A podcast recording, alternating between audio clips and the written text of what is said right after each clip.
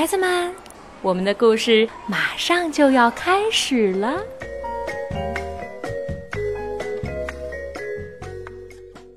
各位小朋友们，大家好，又见面了，我是 Benjamin 叔叔。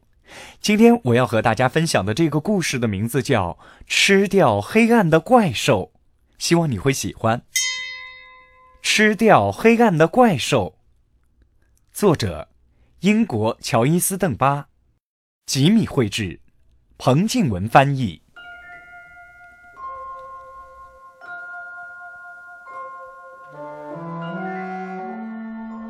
有一个小男孩的名字叫球球。球球每天晚上都睡不着，他不喜欢黑漆漆的床底下，那里说不定躲了一只怪兽。嗯，说到怪兽，这一回还真的有一只啊！这是一只好小好小的怪兽，小的。连看都看不清楚。但是，这只怪兽觉得身体里有一个好大好大的洞，让它老觉得好饿好饿，饿得不得了。他试着咬了一小口床底下的毛拖鞋，哎呀，难吃死了！他又啃了一口玩具车。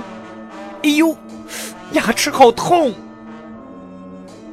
接着，他发现了一个好东西，是个盒子。怪兽从盒子的小洞里往里面看，看到里面装满了黑暗。他把黑暗从盒子里吸出来，吸得一点儿也不剩。怪兽稍稍变大了一点点。但他还是觉得好饿。他看了看四周，想再找些东西吃。他发现床底下有一大片黑暗。怪兽一口气把这些黑暗都吃光光。他舔遍了所有的角落，舔得一干二净。这只怪兽又变大了一些。但他还是觉得好饿，于是，他把藏在柜子里的黑暗吃光光，又把窗帘褶皱里的黑暗吃了个精光。怪兽越变越大，越变越大，但他还是觉得好饿，于是，他从球球的家里溜了出来。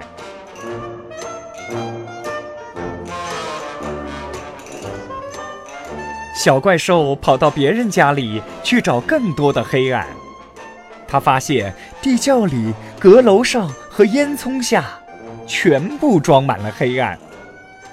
他把这些黑暗全部吃掉了，舔得干干净净。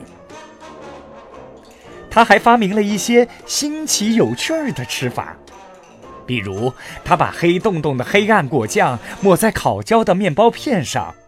他好喜欢，好喜欢这种黑黑的三明治。但是他最喜欢吃的是井里面黑漆漆的水熬的浓汤，还有水沟里黑不溜秋的泥煮的炖菜。接下来，他又找到了一个兔子窝，把里面的黑暗全都吃了个精光。还有狐狸洞，啊，真是世间的美味呀！然后，他又找到了一个大山洞，里面的黑暗多得不得了。他把这些黑暗一块一块的挖出来，一口一口的啃干净。但是，他还是觉得好饿，好饿。他把森林里能找到的所有的黑暗吃的一点也不剩，再把火山坑底的黑暗全都吞下肚子。虽然怪兽变得越来越大，越来越大，但他还是觉得好饿，好饿。小怪兽以为他已经把世界上所有的黑暗都吃光了，然后，他看到夜晚来了。唉，真是没法说呀！怪兽又一口气把夜晚的黑暗全都吞下去了。他一股脑儿把月亮周围的黑暗吃光了，让月亮不再闪闪发光。他又把星星周围的黑暗全都吃光，让星星也不再亮晶晶了。现在，已经找不到一丁点儿黑暗了，没有黄昏，没有黎明，没有阴影，也几乎没有梦了。到处都是光，又强又刺眼的光。怪兽坐在一个寂寞的星球上，觉得非常忧伤，因为，它没有黑暗可以吃了。地球看起来非常明亮。但是也非常的忧伤。这下子呀，没有了黑暗，猫头鹰就不会在夜晚醒来。它们睡得好久，又睡得好沉，睡到不停的从树上掉下来。萤火虫根本就是懒得出门反正也没人看得见它们。小猫咪的眼睛也不再闪闪发亮，害它们失去了迷人的风采。小刺猬因为亮得刺眼，看不清东西，老是撞到一起。狐狸没头没脑地扑向了大石头，本来应该倒挂的蝙蝠，竟然直挺挺地站在了树上。狗熊们也感到很难过，因为他们不晓得。到底发生了什么事儿？然后怪兽听到从远处的地方传来一阵奇怪的声音。哦，原来是那个球球哭得好大声，球球睡不着，所以大哭起来。但他为什么会睡不着呢？因为实在太亮了。虽然怪兽的身体已经变得好大好大。但它还是挤得进狭小的空间，钻得过窗户的缝隙，甚至可以从盒子里的小洞穿过去。怪兽悄悄地溜回球球的卧室，发现球球正哭着找妈妈呢。可是妈妈因为外面实在太亮了，只好把头蒙在唯一还有一点点黑暗的棉被底下。根本听不到球球的哭声。怪兽突然做了一件好奇妙的事情，他用又大又黑的双臂把球球抱进怀里。球球觉得滑溜溜的，又软又舒服。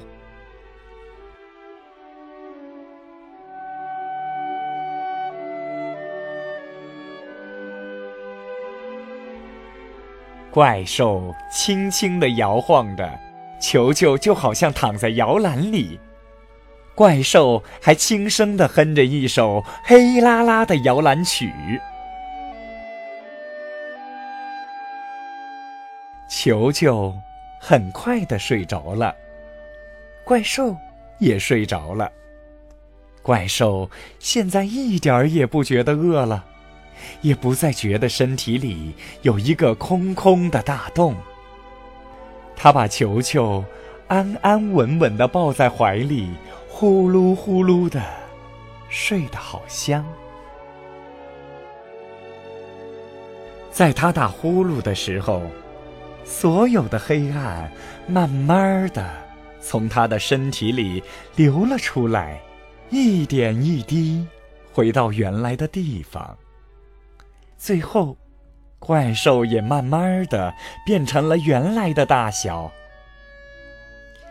一只小小的、快乐的小不点，躺在一个叫球球的小男孩的怀里，呼呼大睡。